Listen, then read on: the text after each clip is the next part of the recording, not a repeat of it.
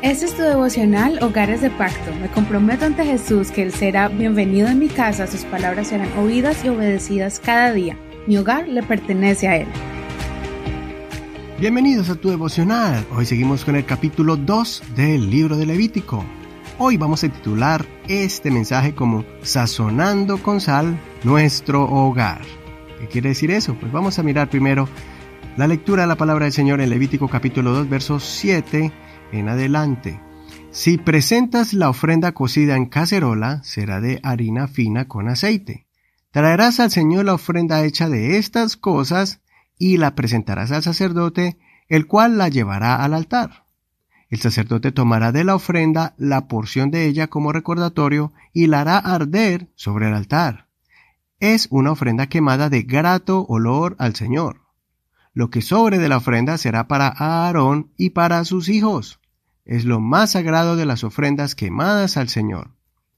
Ninguna ofrenda vegetal que presenten al Señor tendrá levadura, pues no presentará su ofrenda quemada al Señor de cosa que contenga levadura o miel. Estas cosas las podrán presentar al Señor como ofrenda de los primeros frutos, pero no serán puestas sobre el altar como ofrenda de grato olor. Toda ofrenda vegetal tuya la sazonarás con sal. Jamás permitirás que la sal del pacto de tu Dios falte de tu ofrenda. Ofrecerás sal con todas tus ofrendas. Si presentas al Señor una ofrenda vegetal de las primicias, será de espigas tostadas al fuego. Presentarás el grano fresco desmenuzado como ofrenda de tus primicias, poniendo sobre ella aceite e incienso. Es una ofrenda vegetal. El sacerdote hará arder la porción recordatoria del grano desmenuzado y del aceite con todo el incienso. Es una ofrenda quemada al Señor. Hasta aquí la lectura de hoy.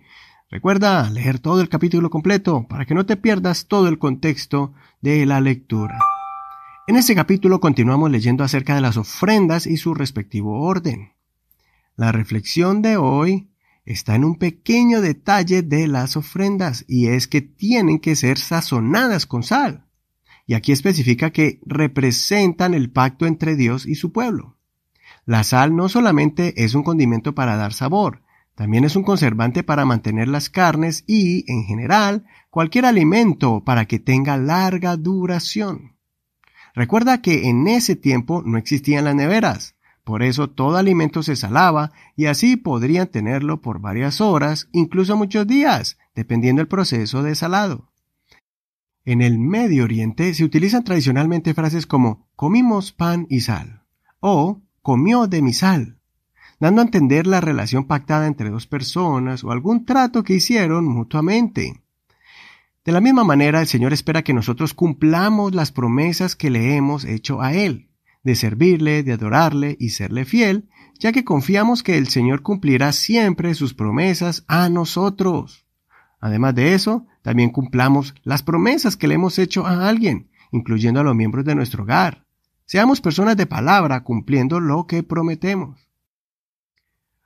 Otra lección que también podemos aplicar es el sabor que la sal da a alimentos insípidos. De la misma manera, nosotros tenemos que usar nuestras palabras como sazón para que las relaciones entre los miembros de nuestro hogar perduren y sea más fácil sobrepasar cualquier malentendido y diferencias. Este es el consejo del apóstol Pablo en Colosenses capítulo 4, verso 6. Que la palabra de ustedes sea siempre agradable, sazonada con sal, para que sepan cómo les conviene responder a cada uno.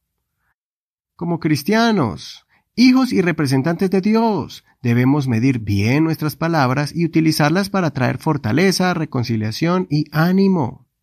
Si está ocurriendo lo contrario, y tus palabras forman conflictos, divisiones, ira y desánimo, entonces tienes la obligación de urgentemente poner en práctica el consejo de hoy y pedirle al Señor sabiduría para poder utilizar palabras sabias y sazonadas con sal para bendecir a nuestro hogar, nuestra iglesia y nuestra comunidad.